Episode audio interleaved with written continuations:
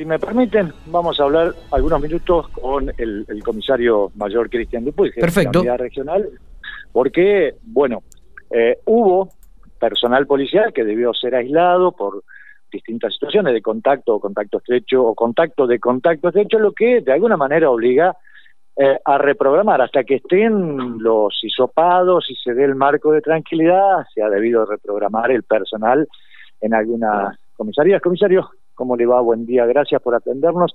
Sabemos que vienen a mil, lo molestamos unos minutos, gracias. Buen día, buen día la audiencia. Bueno, eh, a partir de, la información de distintas personas o distinto personal aislado, digo, ¿cómo se ha reestructurado este, el personal policial en la, en la ciudad?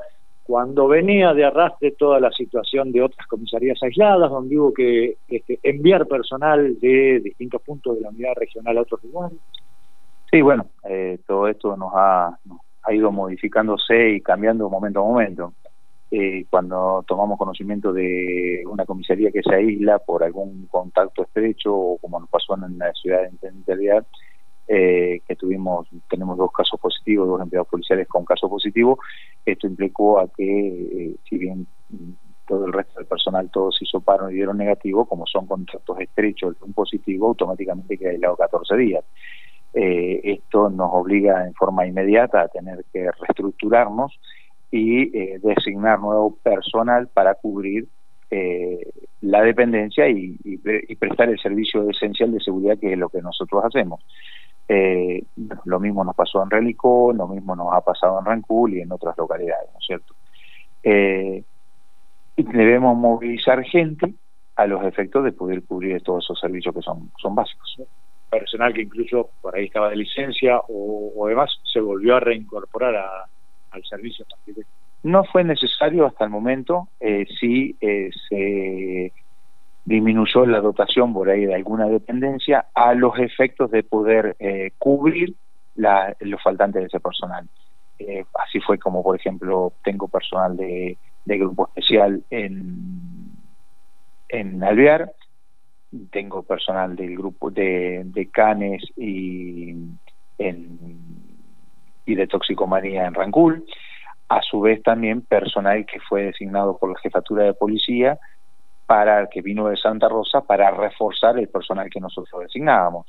Eh, bueno, hace unos momentos nos acaban de avisar que, por ejemplo, ya vamos a tener parte del personal de, de incluyendo el jefe, dos oficiales y cuatro suboficiales, que ya se pueden reintegrar al servicio porque así lo dispuso epidemiología.